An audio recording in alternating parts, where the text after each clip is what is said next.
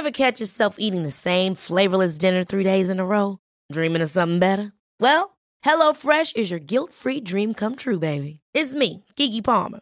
Let's wake up those taste buds with hot, juicy pecan-crusted chicken or garlic butter shrimp scampi. Mm. Hello Fresh. Stop dreaming of all the delicious possibilities and dig in at HelloFresh.com. Let's get this dinner party started.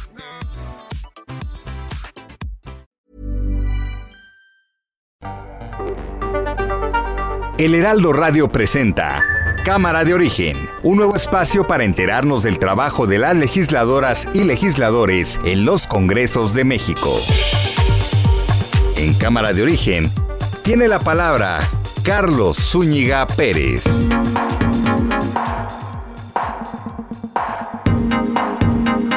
Buenas tardes, gracias por acompañarnos en esta nueva emisión de Cámara de Origen. Les habla Carlos Zúñiga Pérez en un viernes de mucha actividad por varios frentes. Eh, primero con las comparecencias. Hoy estuvieron en el Senado los directores del ISTE, también del Seguro Social y continúa la comparecencia de Lorenzo Córdoba, una comparecencia inédita de un presidente del, Instituto Nacional Electoral. El medio de ya sabe, muchos... Eh, reclamos de los legisladores, también eh, muchos reclamos eh, que se han dado eh, de, la otra parte. Vamos a tener la información de esto y lo último que se está generando en este día. Por lo pronto, escuchemos cómo va la información. Puedo hablar de lo de la revocación del mandato, nada más sin este, pedir que voten por mí eso sí estaría mal. Lorenzo Córdoba, consejero presidente del INE. La democracia es una de las inversiones públicas más importantes que hemos hecho las y los mexicanos en las últimas décadas, pero también una de las que más ha retribuido al país. La posibilidad de renovar los poderes públicos en condiciones de legalidad, certeza y paz social, con cada vez menos conflictos postelectorales, ha permitido transitar por tres alternancias en la presidencia de la República, renovar al Congreso de la Unión y convertirlo en el mosaico plural que, como ocurre en esta legislatura, representa la diversidad y la riqueza de la nación mexicana. Gerardo Fernández Noroña. Eres bienvenido, presidente del INE, Lorenzo Córdoba Vianel. Eres tan bienvenido que puedes hablar sin mordaza, a diferencia de lo que impones arbitrariamente en el Instituto Nacional Electoral. Porque el INE en su enloquecedora arrogancia se crea además autoridad sanitaria. Le reclamo que se erijan en máximo tribunal inquisitorio violentando los derechos de compañeros y compañeras. Solo les faltaba cantar que un violador no será gobernador, pero un violador de Derechos Humanos y Garantías Constitucionales es presidente del órgano electoral. Óscar Cantón Cetina, diputado de Morena, rechaza el saludo de Lorenzo Córdoba. Diputado. ¿Cómo está? ¿Cómo está? ¿No saludan tampoco usted? ¿Mandé? ¿No saludan? No me toques, te crees igualado.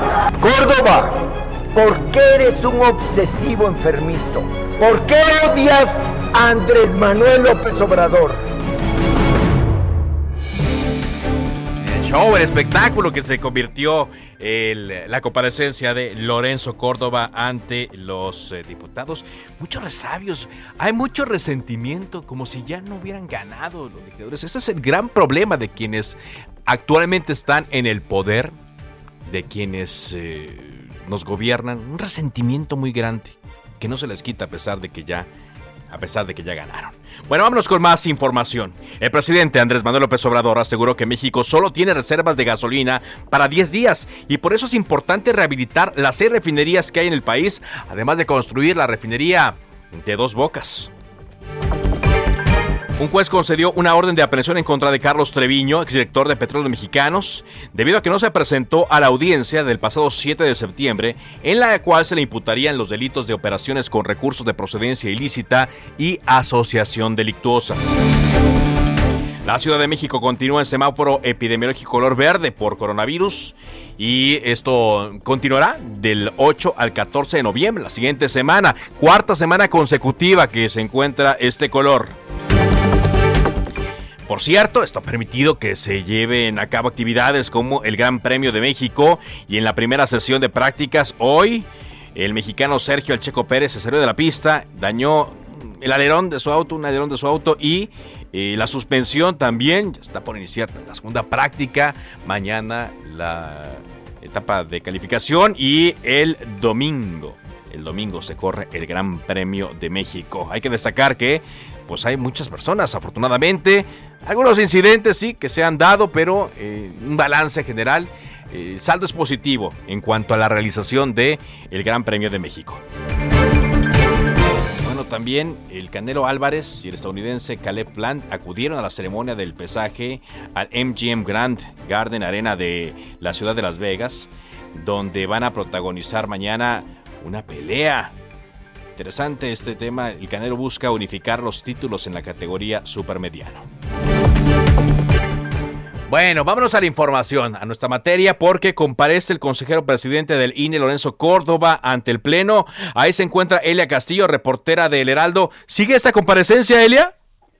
Muy buenas tardes, Carlos. Te saludo con gusto. Así es. Bueno, pues llevamos más de cuatro horas de comparecencia, de una comparecencia inédita del consejero presidente del Instituto Nacional Electoral, Lorenzo Córdoba, en donde ha habido de todo, eh, Carlos dimes, diretes, eh, carteles tanto de la, eh, del bloque mayoritario de Morena y aliados como de la oposición, eh, de la oposición a favor, por supuesto, del Instituto Nacional Electoral. Y bueno, pues el consejero presidente se ha defendido a todos estos señalamientos por parte de Morena, del PT y del Partido Verde Ecologista de México. Te comento que ha sido una comparecencia muy ríspida en donde ha habido señalamientos de todo, desde el llamado del diputado Gerardo Fernández Noroña a que renuncie el consejero presidente hasta los cuestionamientos sobre los salarios de los consejeros electorales. Eh, pero escuchemos parte de lo que comentó en un inicio el consejero presidente Lorenzo Córdoba. El INE es muy celoso de su autonomía constitucional, la cual ejercemos en cada decisión que tomamos, pero también asumimos que somos una institución del Estado mexicano y sabemos colaborar con otras, incluso las del gobierno, para generar bienes públicos en beneficio de la ciudadanía. Te comento que una de las eh, participaciones más eh, pues ríspidas de esta comparecencia fue la del diputado del PT Gerardo Fernández Noroña, que como te comentaba, pues llamó al consejero presidente a renunciar al cargo y se pues reiteró esta solicitud que hizo de juicio político en su contra. Escuchemos cómo lo dijo. Con eso de toro, cabrón, no mames, son las expresiones de este hombre que debería renunciar por esa actitud racista, clasista, majadera, infame, inaceptable para un funcionario de la República. Es de una desvergüenza inaudita, de una arrogancia absoluta y de una provocación inaceptable. Por eso he pedido juicio político contra Lorenzo Córdoba. Concluya, diputado. Concluyo, debe ser muy duro no llenar las expectativas, debe ser muy duro. Larga vida, Arnaldo Córdoba. Te comento, Carlos, que el consejero presidente pues ha, respondido muy puntual a todos los cuestionamientos, pero pues tampoco se ha dejado, se ha dejado luego de estos eh, señalamientos tan fuertes. El consejero pues expuso al partido Morena luego de que en campaña prometió que donaría el 50% de sus prerrogativas para eh, o destinarlas para la compra de vacunas. Sin embargo, pues el consejero presidente reveló que esto no sucedió y esto fue lo que respondió luego de la respuesta del consejero presidente el coordinador de la fracción de Movimiento Ciudadano Jorge Méndez. Escuchemos. Se robaron mil millones de pesos. Esa es la respuesta que está dando Lorenzo Córdoba. Prometieron el 50% de 2.250 millones de pesos, el 50% son 1.125 millones de pesos, bandidos, rateros, sinvergüenzas, y de esos 1.125 millones de pesos, solo regresaron 150. Mentirosos, no robar, no mentir y no traicionar al pueblo. Traidores, mentirosos y rateros mil millones de pesos en vacunas que le deben a los mexicanos. Mil millones de pesos, igual que lo hicieron en el sismo con un fideicomiso en el que también estuvo Barlet. Se han cansado de mentir Se han cansado de traicionar al pueblo y se han cansado de robar. Así es como se está dando esta comparecencia ante el Pleno de la Cámara de Diputados por parte del consejero presidente Carlos. Bueno, pues como pudimos escuchar, el ambiente, el ambiente eh, entre todas las fracciones parlamentarias y por supuesto la autoridad electoral se ha subido de tono en algunos momentos. Continúa esta comparecencia que esperemos culmine pasada las cinco de la tarde y eh, sin embargo, bueno, pues continúan estos esta sesión o la segunda parte de sesión de preguntas y respuestas. Sí, entonces, para largo, ¿eh? Vaya que sí le tenían cosas guardadas a Lorenzo Córdoba, el consejero presidente del INE, y pues se las han sacado, ¿no? Para que sea tan larga. Lorenzo Córdoba llegó desde las 10 de la mañana, eh, le gritaron al principio también que era un traidor, le gritaron que se bajara el sueldo, un legislador le regaló una copia de la constitución política de los Estados Unidos mexicanos, ¿no? Para que la respetara, como si los legisladores la respetaran al pie de la letra. Está este asunto también de que un legislador le negó el saludo. Bueno, ha pasado de todo, Elia. Así es, Oscar Cantón Cetina le negó el saludo al consejero presidente y le dijo que era un igualado. Esto al posicionar por la fracción parlamentaria de Morena, pues el consejero presidente se levantó, le extendió el puño y el eh, diputado de Morena le lo vio de reojo y le dijo igualado, que no, que no lo tocara. De hecho le dijo, no me toques, igualado. Ah, caray, bueno, de todo, de todo. Elia, gracias eh, de ser Regresamos contigo más adelante. Muy buenas tardes. Claro que sí, muy buena tarde. Bueno, y aquí está eh, eh, la sesión de preguntas y respuestas. Podemos enlazaros un momentito a la Cámara de Diputados. A ver, escuchemos qué dice la legisladora Susana Prieto Terrazas de Chihuahua. Es de Morena para el compareciente y sin embargo el secretario de Hacienda tuvo que soportar que una diputada fuera y le diera una camiseta con no sé qué leyenda. El diputado Barle tuvo que soportar insultos de las diputadas del Partido Acción Nacional que gritan como hurracas. El compañero todos los secretarios del gabinete federal han recibido insultos del Partido Acción Nacional, el secretario de Salud también. Entonces me parece que si están pidiendo una moción de orden y respeto a los comparecientes, deberían predicar con el ejemplo. Es cuanto, señor presidente. Gracias. El diputado Fernández Noroña solicitó una moción de orden dirigida al compareciente. Esta mesa directiva considera procedente la petición del diputado Fernández Noroña, consejero presidente Lorenzo Córdoba Vianelo. Le pedimos, por favor, que en términos del artículo 93, que es con el que fue citado a comparecer ante esta soberanía, guarde el respeto debido y pueda usted responder a los cuestionamientos que le están haciendo diputadas y diputados y si esto no fuera posible por tratarse de una réplica, conforme al acuerdo, que lo envíe por escrito. Continúe diputado Roberto Rubio Montejo del Partido Verde Ecologista, quien formulará pregunta hasta por tres minutos. Ahí va, ahí va, ¿no? Ahí, pues, daba a entender la diputada de Morena por Chihuahua, bueno, que si otros legisladores eh, aguantaron, perdón, que si otros funcionarios que comparecieron aguantaron insultos, pues que Lorenzo Córdoba también se aguante lo que le están diciendo los eh, diputados de Morena. Bueno, así, así están las cosas.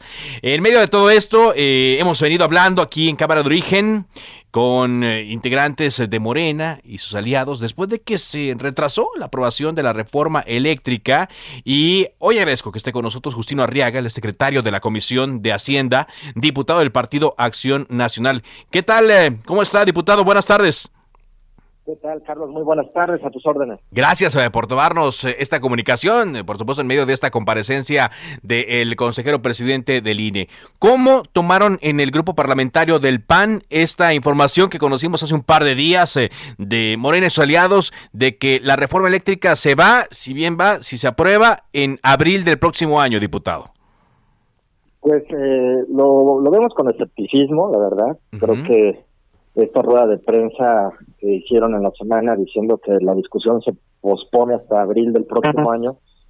Pero mira, ya no la han aplicado varias veces.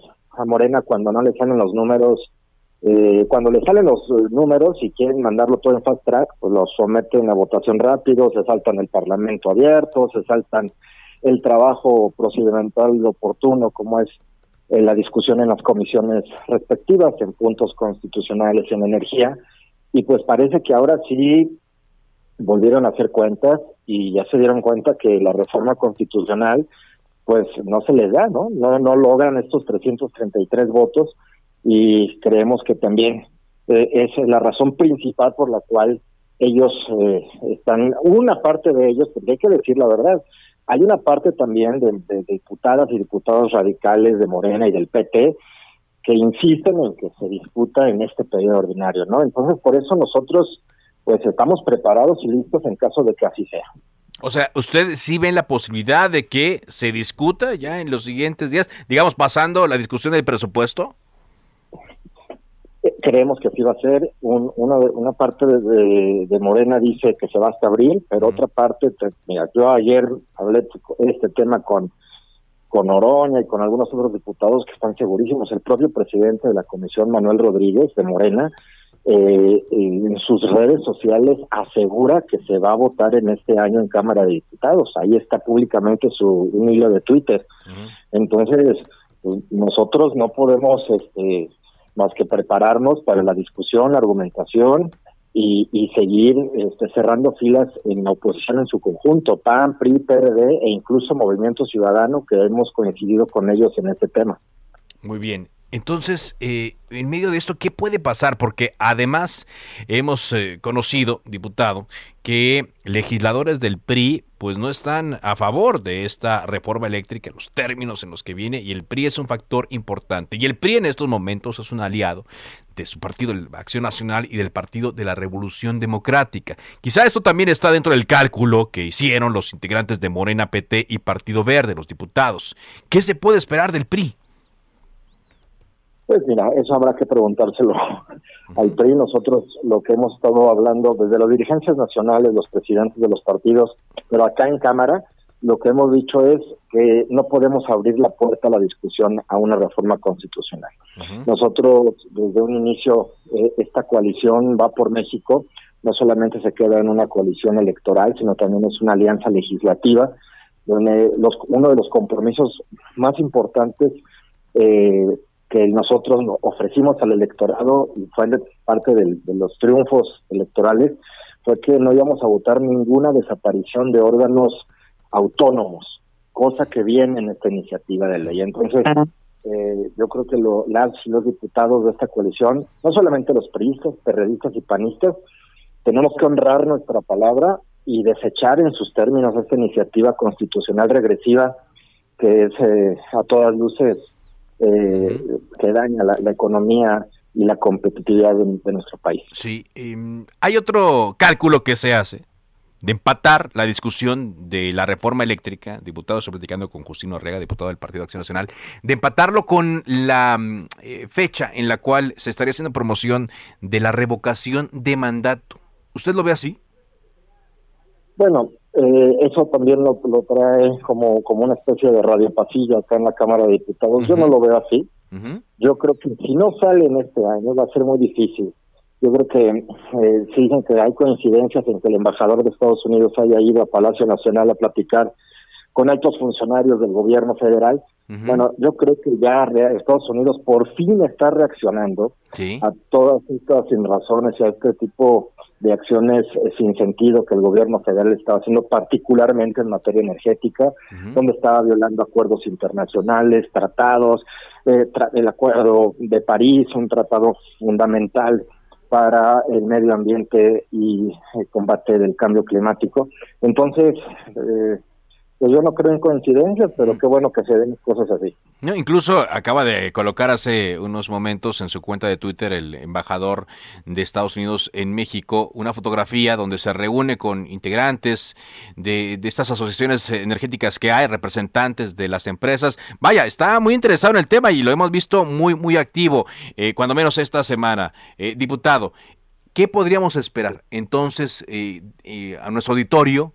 ¿Qué mensaje le daría a nosotros los medios? ¿Qué claves debemos estar monitoreando respecto a esto? Porque, como usted nos dice, por lo que usted nos dice, parece ambiguo el mensaje de Morena respecto y sus aliados respecto a lo que va a pasar con la discusión de la reforma eléctrica. A esperar quiénes van a ganar. al interior de Morena y de esta coalición de prehistoria que están conformando. Entonces, eh, si ganan los radicales, seguramente estaremos votando la iniciativa este año, en este periodo de nueve sesiones. Y si gana los moderados, pues seguramente la estarán guardando y ya yo creo que ya no se verá ya no será presentada. Entonces, vamos a estar preparados, como te digo, pasando el 15 de noviembre, que es la fecha límite que tenemos para aprobar el presupuesto de egresos de la Convención. Y, y creo que sí, vendrá una especie de guerra fría legislativa a esperar hasta el último día de este periodo ordinario de sesiones. Guerra Fría Legislativa, interesante el término también. Pues estaremos atentos a ello. Muchas gracias, diputado, por esta conversación. No, hombre, al contrario, muchas gracias a ti por la entrevista. Justino Arriaga Rojas, quien es diputado del Partido Acción Nacional, secretario de la Comisión de Hacienda, dándonos estas claves, ¿no? Distintas de lo que nos decían ayer los legisladores eh, con los que platicábamos, tanto de Morena como del Partido del Trabajo. Ellos decían que se iban a dar tiempo para poder eh, discutir más la reforma eléctrica, para convocar al Parlamento abierto, para convocar a los empresarios que se verían afectados con esta reforma para ver qué tienen que decir. Pero hay otras voces que dicen que es todo lo contrario, que más bien el cálculo es político, sobre todo cuando se dan cuenta que no tienen los votos suficientes para la mayoría requerida para cambiar la constitución política, en este caso tres artículos de la constitución, lo que le daría a la Comisión Federal de Electricidad pues una preponderancia en la generación de eh, electricidad en el país. Y mientras esto ocurre, bueno, continúa la comparecencia de Lorenzo Córdoba, y ahora tomó la palabra el consejero presidente del INE por las eh, eh, preguntas que le han hecho, los señalamientos de varios partidos políticos. Escuchemos. Cierto, aquí aprovecho para decir, aclararle a la ciudadanía, si se me permite desde esta alta tribuna, que se ha dicho que estamos pidiendo eh, más de eh, mil millones de pesos de, de, viáticos y qué sé yo. Es para que la gente, los funcionarios, de los capacitadores y asistentes puedan recorrer el país. Es para ellos y para pagar justamente los salarios de ese personal a los que se nos debemos, porque gracias a ellos se pueden hacer elecciones. Yo invitaría mucho y toda la colaboración con la, he estado en contacto con el diputado presidente de la Comisión de Presupuesto para tratar de encontrar los mecanismos que puedan implicar una disminución en los costos. Pero yo invitaría mucho a esta Asamblea a no poner en riesgo la revocación de mandato, porque es un asunto de enorme seriedad. Esto podría implicar que eh, eh, el presidente de la República eventualmente eh, dejara o continuara su mandato constitucional. Es un asunto de una enorme delicadeza, así que invito a que toda decisión... Lorenzo Córdoba en esta inédita comparecencia ante los diputados. Estaremos yendo un poco más adelante a San Lázaro, pero mientras, hoy hubo comparecencia de los titulares del IMSS y del ISTE, ahí en el Senado. Iván Saldaña, adelante con tu reporte. ¿Qué tal, Carlos, amigos del auditorio? Buenas tardes. Cuatro horas duró, duró esta comparecencia conjunta de los titulares del IMSS y del ISTE frente a los senadores de la República. Aseguraron que sus instituciones están avanzando más allá de atender la emergencia por la pandemia del COVID-19 al recuperar el volumen de atención de servicios ordinarios de salud. Esto lo dijeron frente a las Comisiones Unidas de Salud y de Seguridad Social como parte de la glosa por el tercer informe de gobierno presidencial. El director del IMSS, Zoé Robledo, resaltó que desvelaron la Estrategia Nacional de Recuperación de Servicios Ordinarios que se redujo por la pandemia, es decir, Carlos, que dijo, por ejemplo, eh, para la glosa, para en esta glosa dijo que se han realizado 80 millones de consultas familiares lo que es equivalente al 92%, 13 millones de consultas de especialidad, 65%, 983 mil cirugías, que es eh, y además también 5.3 millones de detecciones de diabetes. Estos servicios se habían reducido a nivel mundial, incluso el 50% dijo en México no está sucediendo de esta manera.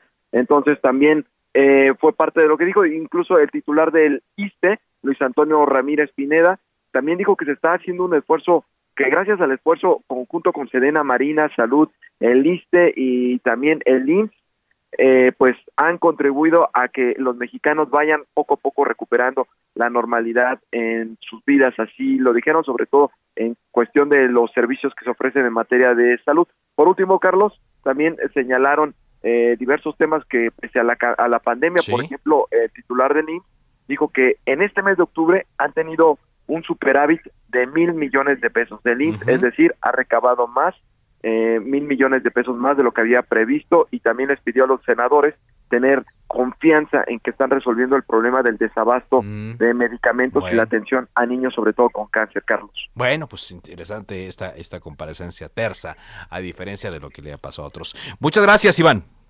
Buenas tardes. Iván Saldaña desde el Senado de la República. Vamos a hacer un corte comercial. Estamos en vivo en Cámara de Origen. Le recuerdo mi cuenta de Twitter, arroba carloszup, para estar en contacto. Regresando, más de la comparecencia de Lorenzo Córdoba y más entrevistas. Volvemos. Se decreta un receso. Vamos a un corte, pero volvemos a Cámara de Origen con Carlos Zúñiga Pérez.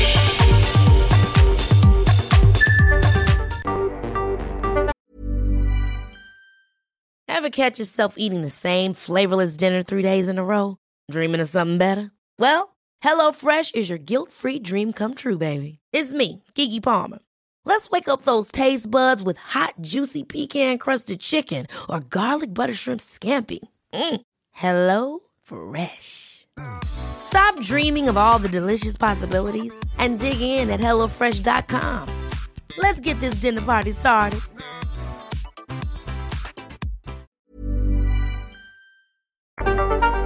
Se reanuda la sesión. Volvemos a Cámara de Origen con Carlos Zúñiga Pérez.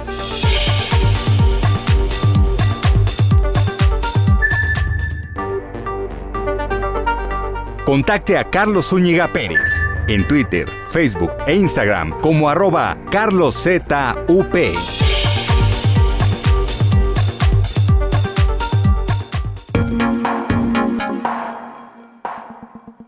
Saludamos al diputado Jorge Insunza Armas, diputado federal del PAN, presidente de la Comisión de Economía, Comercio y Competitividad. ¿Qué tal, diputado? Buenas tardes. Muy buenas tardes, Carlos. Mucho gusto en saludarlos. Gracias, pues eh, recién acaba de instalarse la comisión. ¿Cuáles son los planes, diputado, en estos años tan complicados que estamos viendo y donde se requieren buenas ideas, buenas ejecuciones?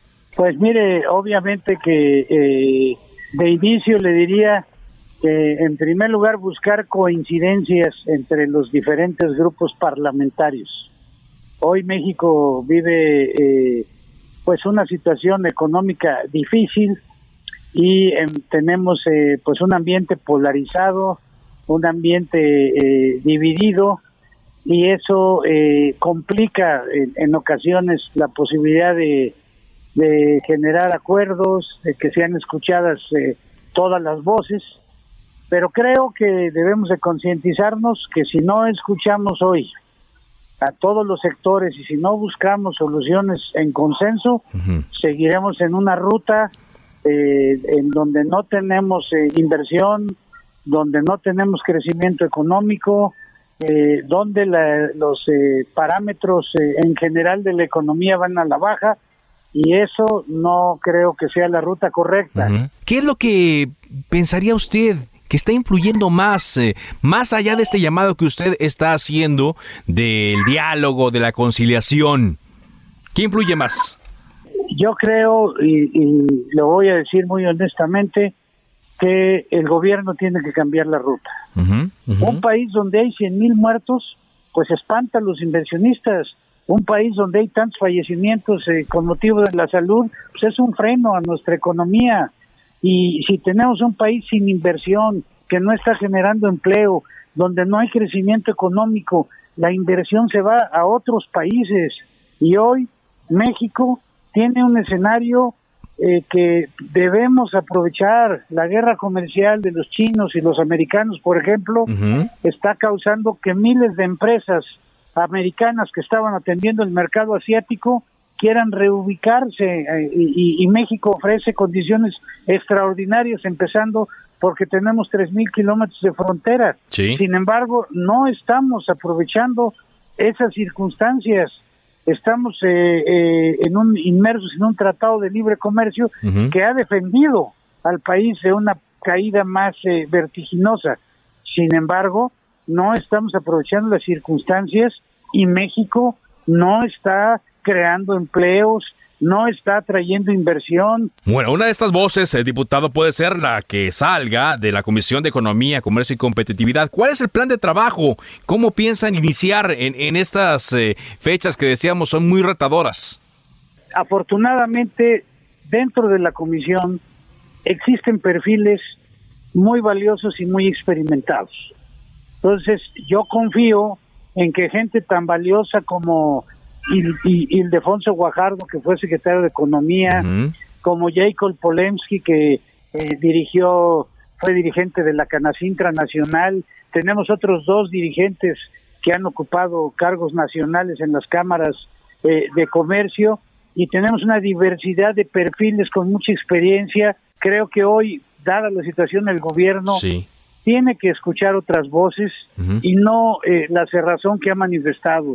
Ya vimos la discusión de la ley de ingresos, donde no se escuchó prácticamente ninguna propuesta de la oposición, propuestas eh, muchas veces con conocimiento técnico, con personas muy experimentadas que han ocupado diversas posiciones, eh, que tienen una amplia diversidad de propuestas y no fueron escuchados en la discusión del presupuesto, de la ley de ingresos. Ahora vamos al presupuesto, habrá un parlamento abierto, en la comisión estaremos trabajando. Yo espero, en principio, que el gobierno eh, pueda modificar un poco esa actitud, esa razón, y que eh, podamos, entre todas las fuerzas políticas, entre todos los perfiles diversos y valiosos que hay en la comisión, poder encontrar una ruta que ayude a que los mexicanos eh, podamos recuperar eh, nuestro rumbo económico. Sí. A propósito, diputado, estoy platicando con el legislador del PAN, Jorge Insunza. Eh, ya se contabilizó dentro de la ley de ingresos y bueno el paquete fiscal que se discutió hace algunos días pues los derechos que se van a cobrar por la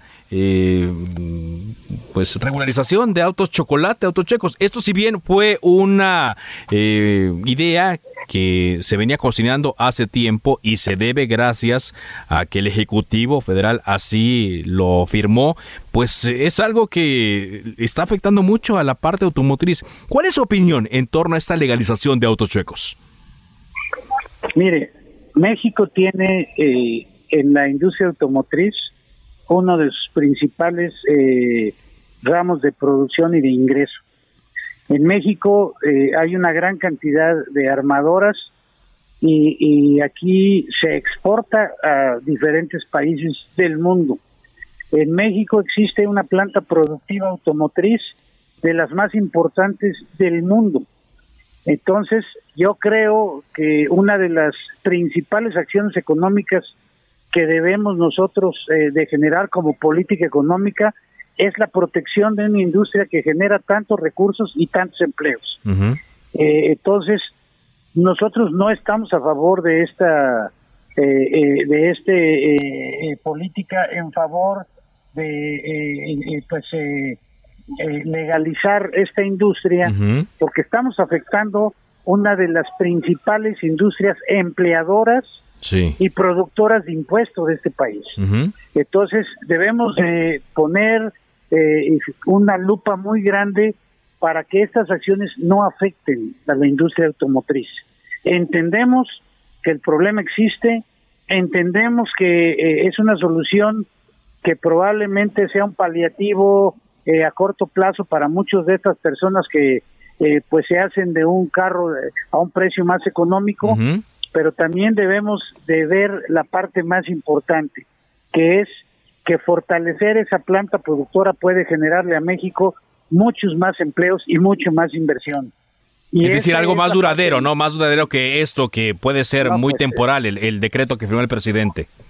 Así es, pero es una política de Estado a largo plazo que proteja los ingresos del país por muchos años, que permita que la industria venga a México a invertir. Es una industria que genera miles y miles de empleos.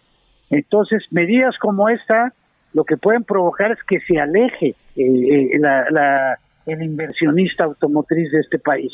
Debemos de, tomar estas decisiones con mucho análisis, no con demagogia, no diciendo que ahora, como escuché en el debate en la Cámara, se protege a los pobres que pueden comprar un carro chocolate.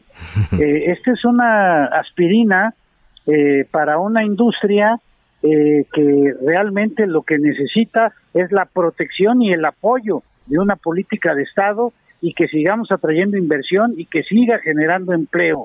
México es orgullosamente eh, un gran exportador de automóviles. Es un mercado muy importante para la industria automotriz y tenemos las principales armadoras del mundo aquí en México. Cuidemos lo que tenemos, seamos en ese sentido eh, eh, eh, pues protectores de lo que nos está generando tanta inversión y tanto empleo. Yo Pues creo que hay que poner los ojos muy abiertos y ese tipo de decisiones tomarlas con mucho cuidado. Sí, ahí está uno de los retos, ¿no? Para la Comisión de Economía, eh, Comercio y Competitividad. Finalmente, diputado Jorge Insunza, ¿qué le gustaría que ocurriera? Terminando la gestión, no sé si eh, pueda darse otro periodo, pero ¿qué le gustaría que terminando la gestión de esta legislatura pudiera quedar como un buen referente del trabajo en la comisión que usted preside? Mire, eh, eh, yo le decía al principio que nuestra primera tarea es generar coincidencias. Si no tenemos coincidencias va a ser difícil que la comisión genere resultados legislativos. Yo tengo que eh, hacer un trabajo de acercamiento con todas las fuerzas políticas para tratar de encontrar en dónde todos los partidos podemos generar eh, soluciones a la problemática que vive este país. Le agradezco mucho esta conversación, diputado. Al contrario, don Carlos, me dio mucho gusto saludarlo y Gracias. estoy a sus órdenes. Y vamos platicando más adelante conforme los trabajos vayan surgiendo. Jorge Insunza Armas, presidente de la Comisión de Economía, Comercio y Competitividad. Avanzamos en Cámara de Origen cuando son las 4 de la tarde con 40 minutos. Sigue la comparecencia de Lorenzo Córdoba. Es muy seguro que se extienda más allá de las 5 de la tarde, con el cual, pues, que llevarían más de 5 horas ahí en el Palacio Legislativo de San Lázaro. Quizá también sería una de las comparecencias de mayor duración. Estamos atentos a lo que ocurre. Bueno, hoy en la mañana el presidente Andrés Manuel López Obrador eh, fue a Tamaulipas. Fue de visita a la refinería de eh, Ciudad Madero y es parte de la gira que anunció por mm, otras refinerías eh, del eh, país. ¿Qué se sabe de esta visita allá a Tamaulipas? Carlos Juárez, corresponsal de Lado Medio Group. Adelante con tu reporte, Carlos. Hola, ¿qué tal? Muy buenas tardes, un gusto saludarte. Te comento que efectivamente el presidente de México, Andrés Manuel López Obrador, anunció que habrá más inversiones para la refinería Francisco y Madero, ubicada justamente en el municipio que lleva este nombre aquí en el sur de Tamaulipas, y que bueno, pues eh, también estarán trabajando para eh, llegar a ser autosustentables en la producción de gasolinas y no requerir eh, las mismas a otras naciones. Estuvo acompañado del secretario de Hacienda, la secretaria de Energía y el director de Pemex, y donde estuvo realizando la evaluación de la rehabilitación de este centro de refinación que viene dándose desde el 2019. El mandatario sostuvo también una plática con obreros de las distintas áreas. Él destacó que la rehabilitación de la planta conquistadora ayudará a producir gasolina y no combustóleo en esta refinería Madero, la cual abastece de combustibles a prácticamente toda la región sur de Tamaulipas, norte de Veracruz y también parte de San Luis Potosí y de Nuevo León. Destacó también que, bueno, es importante la participación de la ciudad, de los trabajadores, los obreros eh, de petróleos mexicanos para seguir avanzando en estos trabajos. Algo que hay que llamar, de llamar la atención y que ocurre prácticamente en todas las visitas que realiza el presidente a este centro de refinación es que hubo una gran cantidad de personas manifestantes y otros simpatizantes que estuvieron ahí a la espera de ver al mandatario quien llegó a bordo de una camioneta de color negra después de que arribó a esta ciudad en un avión comercial eh, desde el aeropuerto de Tampico en el cual tras una reunión de prácticamente cerca de dos horas, volvió a viajar con destino a la Ciudad de México. Así fue lo que ocurrió el día de hoy aquí en la refinería Francisco y Madero, la cual hay que recordar estuvo detenida en su producción durante prácticamente año y medio antes de que llegara el presidente Andrés Manuel López Obrador. Esta es la información que te tengo, Carlos. Gracias, gracias por este reporte, Carlos Juárez de Tamaulipas. Hoy el presidente dijo que México únicamente cuenta con reservas de gasolina para 10 días y por eso es importante rehabilitar las refinerías que hay en el país y construir también la de dos bocas. Recordemos que mucha de la, de la gasolina que se consume en el país viene del extranjero. Alguna también se procesa justamente en esta refinería Deer Park que Pemex compró en Houston, Texas. Es una importante apuesta, pero también es una apuesta, según los expertos, tardía, toda vez que la industria eléctrica, empezando por la de los países europeos, la industria automotriz, corrijo, está eh, pues eh, apostando por la movilidad eléctrica. Estados Unidos también ahora con Joe Biden, pero va más atrasado y eh, por lo tanto, pues es de entenderse que en un futuro se dejarán de construir y de eh, de construir vehículos que consuman gasolina y quizá la tendencia es que mm, luego mm, de que se explote el litio, que también es otro tema interesante, pues algún otro mineral se ha utilizado para las baterías. Bueno, es un tema de larga discusión, pero aquí en México estamos apostando al tema de las gasolinas, que es lo inmediato, la necesidad inmediata, como decía el presidente López Obrador. Vámonos ahora contigo, Alex Castro. Comenzó a circular videos, comenzaron a circular videos de cómo ocurrió la balacera de ayer en un hotel, en la playa de un hotel ahí en eh, Puerto Morelos, y hoy la Embajada de Estados Unidos emitió un comunicado, como era de esperarse, una alerta a sus ciudadanos para que visiten con ciertas eh, medidas el Caribe mexicano. Adelante con tu reporte, Alex. ¿Qué tal, Carlos? Muy buenas tardes. Eh, efectivamente, la Embajada de Estados Unidos emitió un comunicado dirigido a sus ciudadanos que visitan el Caribe mexicano para solicitarles precaución tras los hechos violentos registrados en los hoteles Azul Beach y, y Hyatt Ziva en Puerto Morelos, Quintana Roo, en la zona de Bahía Petempich. Estamos al tanto de, un tiroteo en un área de playa cercana al Azul Beach Resort Riviera Cancún y el Hotel Hyatt Ziva Riviera Cancún en Puerto Morelos. Las autoridades mexicanas están respondiendo a la situación. Esto fue lo que eh, indicó la embajada en el aviso publicado en su sitio web. La embajada aconsejó a los estadounidenses que están en el área comunicarse con sus familiares para notificar que estaban a salvo. Asimismo, recomendó seguir las instrucciones de las autoridades locales y llamar al 911 en caso de alguna emergencia. También eh, mencionó que los los ciudadanos que necesitaran información o asistencia podían comunicarse al consulado de Estados Unidos ubicado en Mérida, que es el más cercano. Entre las acciones a tomar también sugirió revisar las noticias locales para obtener actualizaciones, evitar las multitudes y revisar los planes de seguridad personales. Esto eh, es importante mencionarlo, todavía no deriva en una alerta de viaje, es decir, no hay por parte de la embajada estadounidense aún una alerta de viaje que eh, hacia sus ciudadanos para incentivarlos a no viajar. al, respecto, Iván Serrat, del Consejo Coordinador Empresarial en Cancún, expuso que estos hechos podrían tener consecuencias económicas a mediano plazo y esto fue parte de lo que comentó al respecto. Claro que sí nos afectaría un warning este tanto de Estados Unidos como Canadá y más en espera del Thanksgiving Day este y supuestamente pues la temporada alta que viene bastante fuerte que lo comenta Sede Turno y bueno los actos de vandálicos el terrorismo que hubo ayer y las últimas dos semanas pues obviamente pega mucho en el destino turístico tanto en Tulum Solidaridad y bueno sobre todo que fue en Puerto Morelos pero pues obviamente lo ubican como Cancún no entonces sí al respecto, Carlos, mencionar únicamente que este, en este ataque hubo dos narcomenudistas ejecutados, según confirmó la Fiscalía General del Estado, pero mencionó que no se reportaron turistas heridos de gravedad. Únicamente se sabe de un turista estadounidense que aparentemente fue golpeado con la cacha de la pistola en la cabeza y fue trasladado a un centro hospitalario. El gobernador Carlos Joaquín González informó también que ya están trabajando de manera coordinada para, eh, para identificar cuál fue la causa de este incidente y, bueno, evidentemente buscar sancionar a los responsables. Bueno, pues afortunadamente solo fue eso en esta ocasión, porque ya hemos contado aquí de otros incidentes donde pierden la vida personas que ni la deben ni la temen. Pero aquí también me llama mucho la atención que la Fiscalía General del Estado de Quintana Roo de inmediato haya identificado a estas personas como narcomenudistas y pues haya hecho una narrativa muy rápida, muy breve de lo que ocurrió. El problema es mucho mayor a lo que estamos viendo. Gracias, muchas gracias por este reporte. Gracias, Carlos. Un saludo. Alex Castro desde Quintana Roo.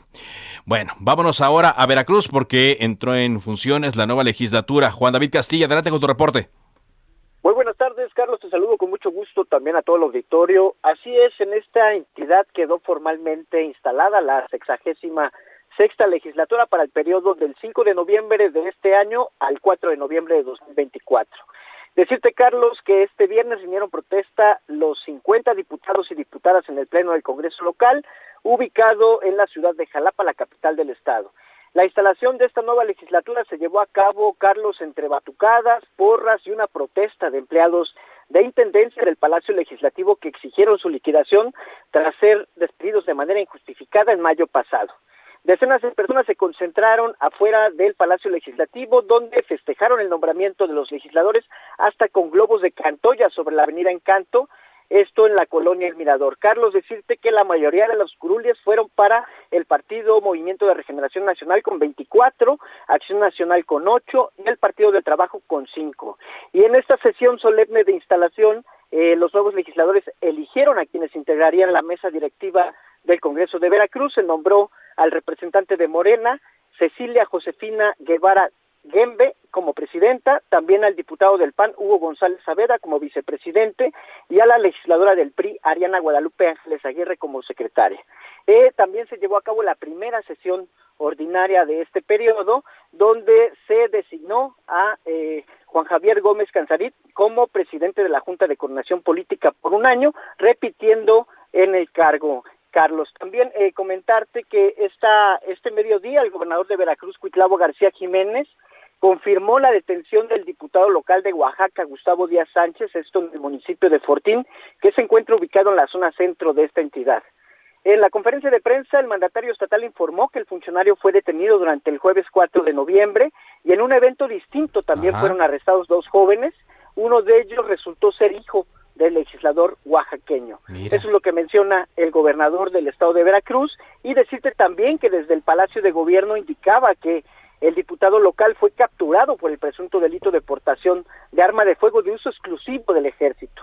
Eh, nos decía que hay indicios de que el legislador y su hijo son líderes de una organización delictiva y por ello la Fiscalía General del Estado de Veracruz está llevando a cabo las investigaciones pertinentes, Carlos. Bueno, indicios por lo pronto. Indicios hasta que la Fiscalía lo, lo confirme o lo descarte. Muchas gracias, Juan David, por este reporte.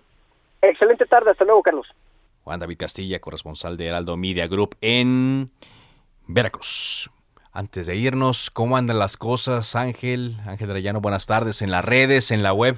Hola, ¿qué tal? Muy en este buenas tardes, viernes Carlos. movido de información. Es viernes, esa es la primera noticia Sí. importante de, este, de esta tarde, 5 de noviembre, en heraldodemexico.com.mx ha llamado mucho la atención, pues dos eh, acontecimientos deportivos. Uno, el Gran Premio de México, Checo Pérez en las prácticas tuvo un despiste y dañó su vehículo, sin embargo, pues está ubicado como eh, en su cuarto mejor tiempo en la segunda práctica ya de este Gran Premio, del cual por cierto, hoy en la noche Virgilio Pasotti en Heraldo Capital va a dar cuenta porque anda por allá Ah, metido en el autódromo, así que no se lo pierda, 10 de la noche, Heraldo Capital. Y otro, el asunto de la ceremonia de pesaje de Saúl Canelo Álvarez y de Caleb Plant, quien mm, hay que recordar eh, hizo protagonizaron ambos un encuentro, ya sabes, este donde Ajá. se ven cerca y se sostienen la mirada Sí, y claro. que se dieron unas cachetadas, ¿te acuerdas, no? Es parte, sí, del show, ¿no? Oye, pero qué preparado. velocidad de, de, de Saúl Canelo Álvarez. Claro. Uh, el, el retador le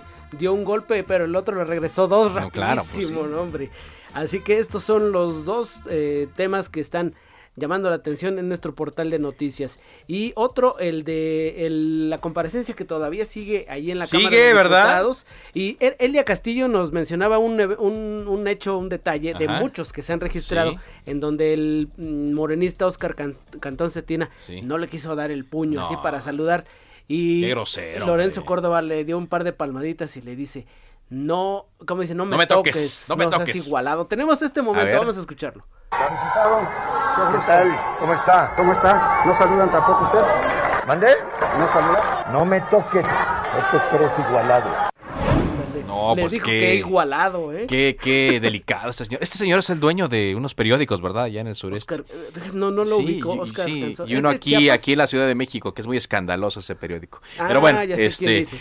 y también, bueno, Noroña es tendencia por lo que le dijo, repitió aquella conversación de desafortunada de Lorenzo Córdoba, Sí. ¿no? Cuando No, pues es que era la tarde de, de Fernández Noroña, ¿no? No, es- Le de iba a pagar todos. la visita, de- ¿te acuerdas? Sí, yo creo que de todos, ¿no? De Los todos. que están resentidos, no entiendo por qué, si ya son legisladores, digo, pero hubo algunas resoluciones, más bien del Tribunal Electoral del Poder Judicial de la Federación, donde se movió ahí los números eh, para cada partido. Estoy hablando de los números eh, de legisladores que en un principio se creía iban a tener, pero pues eh, e- es interesante como una comparecencia de un funcionario que no es directamente el Poder Ejecutivo Federal está durando tanto a diferencia de un secretario como de salud, ¿no? De, Y Lorenzo Córdoba entendió el matiz que tenía esta visita, ¿no? Ya sabía a qué iba y qué descalificativos iba a recibir. Claro. Y pues ha estado ahí durante varias horas.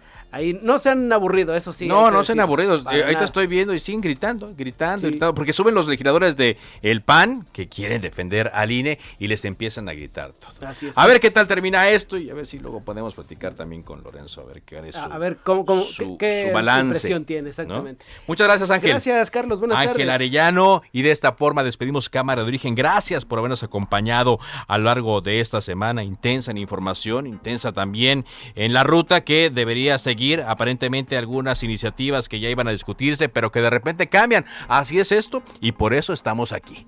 Buen fin de semana. Quédese en Heraldo Radio. Viene enseguida Javier Solórzano con referente informativo. Por ahora es cuanto. Buenas tardes. Se cita para el próximo programa. Cámara de origen, a la misma hora, por las frecuencias de El Heraldo Radio. Se levanta la sesión.